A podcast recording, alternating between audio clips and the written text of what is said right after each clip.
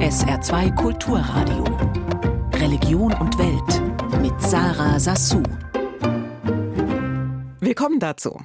Ende Januar, da hatte der unabhängige Forschungsverbund Forum im Auftrag der EKD und der Diakonie die Ergebnisse einer Studie über Risikofaktoren und Ausmaß sexualisierter Gewalt vorgestellt. Und die Forschenden, die haben Hinweise auf mindestens 2225 Betroffene und mindestens fast 1300 mutmaßliche Täter gefunden.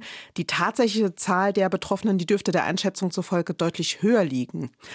Zu einem nachhallenden Aufschrei unter den Gläubigen hat diese Studie aber nicht geführt und genau das stößt dem Sprecher der Betroffenen in der evangelischen Kirche in Deutschland, die sich im sogenannten Beteiligungsforum organisieren, Detlef Zander, sauer auf. Mit ihm habe ich darüber gesprochen. Herr Zander, Sie haben ja kürzlich in einem Interview gesagt, das Thema, also die Vorstellung der Studie, die sei ziemlich schnell von der Bildfläche verschwunden und Ihnen fehlt der Aufschrei in den Kirchengemeinden. Warum gab es den denn nicht?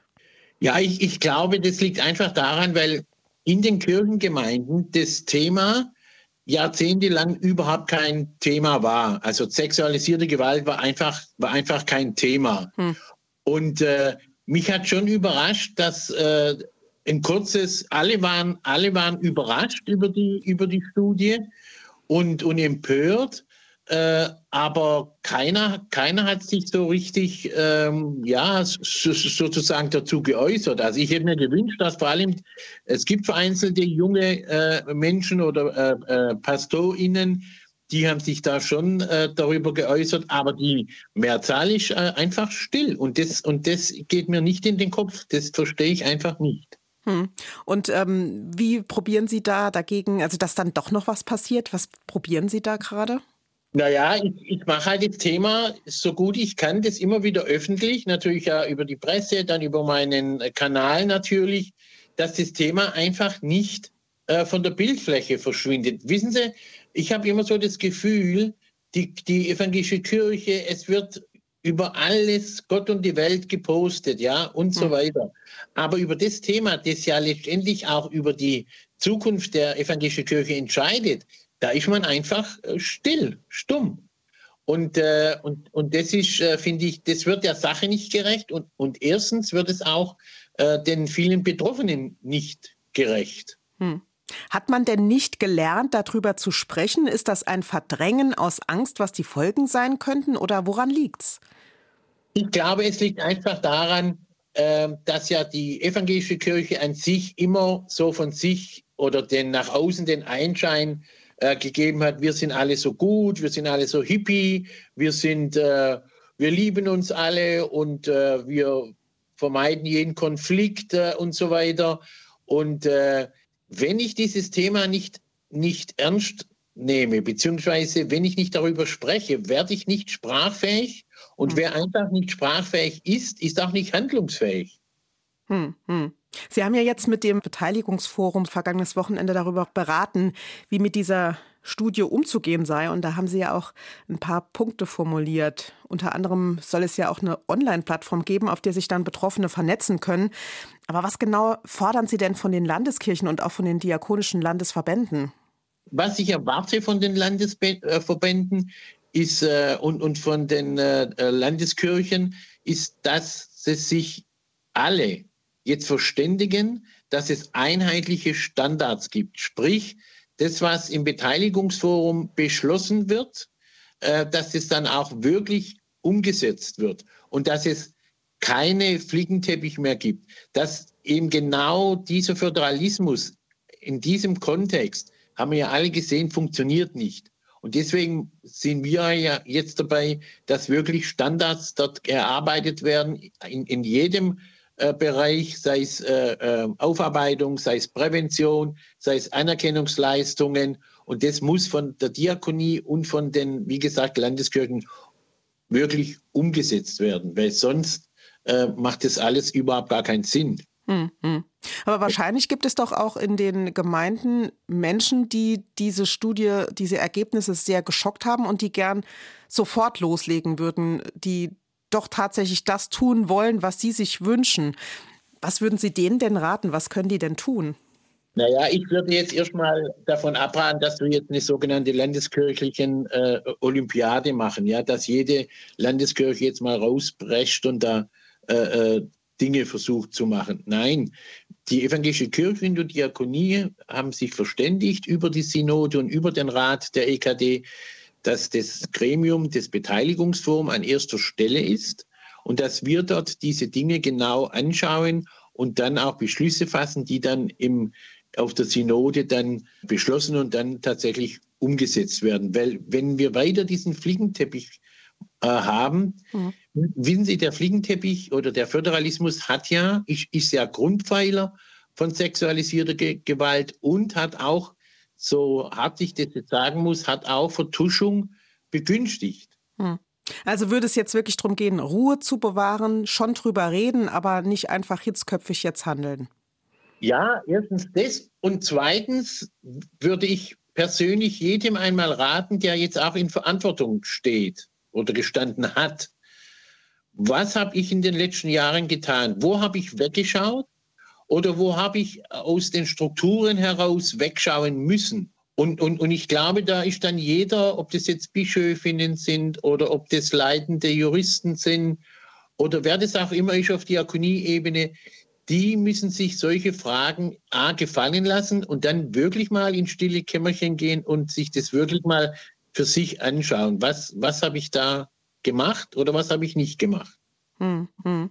Jetzt sollen diese Ergebnisse der Studie ja nur sozusagen die Spitze des Eisbergs sein. Also da lauert möglicherweise ja noch viel mehr Tragisches und Schlimmes, was innerhalb der EKD da passiert ist.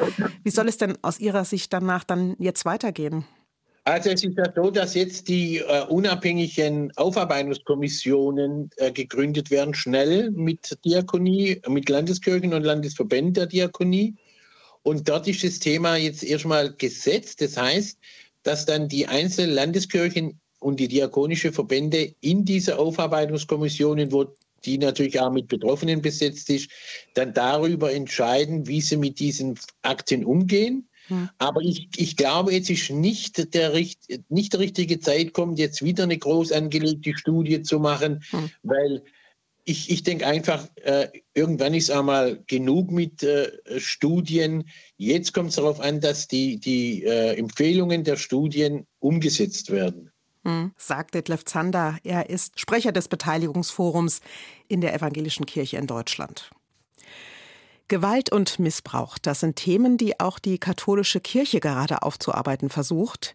Vor 14 Jahren kam der Missbrauchsskandal ans Licht und auch Fälle im Bistum Trier. Und seitdem werde nicht wirklich offen aufgearbeitet, kritisiert der Verein der Missbrauchsopfer im Bistum Trier, Missbit e.V. Wenn das Bistum Trier von Anerkennung des Leids oder einer Kultur der Aufmerksamkeit spreche, dann seien das alles nur leere Worthülsen. Nun wollen zwei Missbrauchsopfer vors Zivilgericht ziehen. Nicole Mertes berichtet. Der Trierer Tenor Thomas Kiesling hat seine Klage gegen das Kloster St. Matthias in Trier schon vorbereitet. Vorher möchte er dem Kloster noch einmal einen Vergleich anbieten. Als er zehn Jahre alt war, in den 1970er Jahren, sang er im Kinderchor der Abtei. Ich bin tatsächlich Vergewaltigungsopfer von einem Priester, Mitglied hier im Kloster St. Matthias in Trier. Der inzwischen verstorbene Täter sorgte dafür, dass die von ihm missbrauchten Kinder in ihrem Leid allein blieben, sagt Thomas Kiesling. Der Priester, der hier in der ganzen Stadt bekannt war als Jumbo, weil es ein großer zwei Meter Hühne war, der hatte allein über die Körperlichkeit schon so einen Einfluss auf einen. Dann hat er einen Charme gehabt, um sich in den Familien einzuschleichen. Der war also ständig in meiner Familie, um zu kontrollieren, dass ich nichts preisgebe oder was erzähle. Es war also eine ständige Unterdrückung da. Thomas Kiesling hatte als Erwachsener den Mut, seinen Fall öffentlich zu machen. 15.000 Euro als Anerkennung des Leids wurden ihm schließlich ausgezahlt.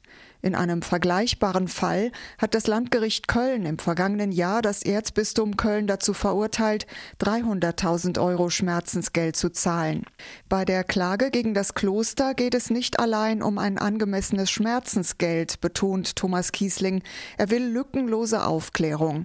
Wie andere Betroffene musste er hart darum kämpfen, die Personalakte seines Peinigers einsehen zu dürfen. Ich hatte das Glück, eine noch nicht komplett geschwärzte Akte in Händen zu halten. darin war zu lesen, dass der Abt Bescheid wusste über das, was hier geschehen ist. Es geht um das Recht der Anerkennung, dass ich hier in diesem Hause vergewaltigt wurde. Es geht um die Aufklärung und die Bereitschaft des Bistums und des Klosters, die Verantwortung zu übernehmen. In dem Kloster wurden noch weitere Kinder vergewaltigt, hat er von der unabhängigen Aufarbeitungskommission Trier erfahren. Einige schweigen aus Angst bis heute. Der Verein Misbit will ihnen Mut machen, sie auch finanziell bei Klagen vor Gericht unterstützen. Jutta Lehnert vom Verein Misbit. Es geht um Heilung. Also es heilt die Opfer immer, wenn rechtsstaatlich und nicht unter kirchlicher Kontrolle, wo es ja nie klappt, sondern wenn rechtsstaatlich festgestellt wird und gesagt wird, hier lag die Schuld, hier ist die Verantwortung. Das hat eine entlastende Funktion für Betroffene und macht sofort den Atem frei, denn vielen Tätern ist es ja auch gelungen, das muss man ja auch sagen, so ein Gefühl der Mitschuld mitzuerzeugen. Das gehört ja zur Täterstrategie. Und einmal in einem rechtsstaatlichen, sauberen, ordentlichen Verfahren zu hören, der Erwachsene hat sich an dir, unschuldigem Kind, vergriffen und von dir ging gar nichts aus. Diese Schritte müssen jetzt endlich gegangen werden. Seit Wochen gehen Menschen bundesweit immer wieder auf die Straße, um gegen rechtes Gedankengut und explizit gegen die AfD zu protestieren. Zu diesen Demonstrationen rufen dann meist Bündnisse auf, aus politischen Parteien und Organisationen. Sozialverbände sind dabei, aber auch die Kirchen.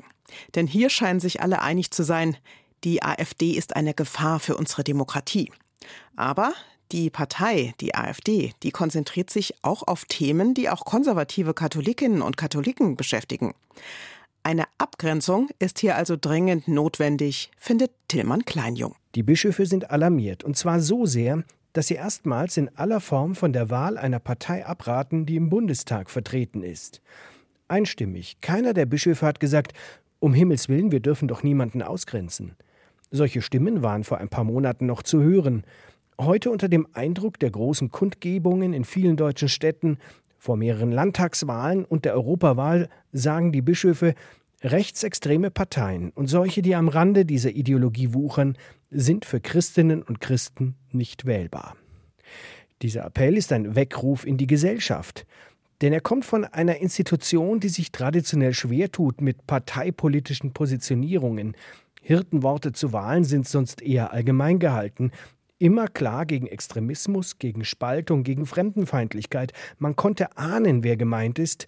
Nun sprechen die Bischöfe erstmals explizit einer Partei die Wählbarkeit ab und setzen damit auch andere gesellschaftliche Akteure unter Zugzwang. Die evangelische Kirche, Sportvereine, Wirtschaftsverbände. In der katholischen Kirche sind knapp 25 Prozent der deutschen Bevölkerung Mitglied. Sie ist ein Querschnitt dieser Gesellschaft. Auch hier engagieren sich AfD-Mitglieder. AfD-Funktionäre bemühen sich um kirchliche Ehrenämter. Auch in diesem Punkt spricht die katholische Bischofskonferenz unmissverständlich. Die Verbreitung rechtsextremer Parolen ist mit dem ehrenamtlichen Dienst in der Kirche unvereinbar. Nur wie soll man im katholischen Gemeindealltag mit dieser Maßgabe umgehen? Da bleibt das Papier vage. Es gibt zwei Bistümer, Berlin und Würzburg, die in ihren Statuten AfD-Mitgliedschaft und kirchliches Ehrenamt ausschließen. Diese Regel könnte zur Blaupause für andere Bistümer werden.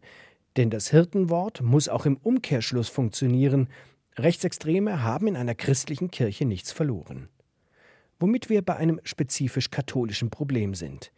Die AfD besetzt Themen, die auch und besonders konservativen Katholikinnen und Katholiken am Herzen liegen. Der Schutz des ungeborenen Lebens, der Kampf für die klassische Familie, was auch immer damit gemeint ist. An diesem Punkt ist die Versuchung besonders groß, mit den selbsternannten Verteidigern des christlichen Abendlandes gemeinsam Position zu beziehen. Zum Beispiel bei Anti-Abtreibungsmärschen. Da sah man in den letzten Jahren regelmäßig katholische Bischöfe. Wenn es die katholische Kirche ernst meint mit der Abgrenzung, muss klar sein, wo AfD-Parteigänger marschieren, haben katholische Bischöfe, Pfarrer, alle Katholikinnen und Katholiken nichts zu suchen. Das war Religion und Welt für heute. Mein Name ist Sarah Sassou. Schön, dass Sie dabei waren. Ich wünsche Ihnen ein schönes Wochenende.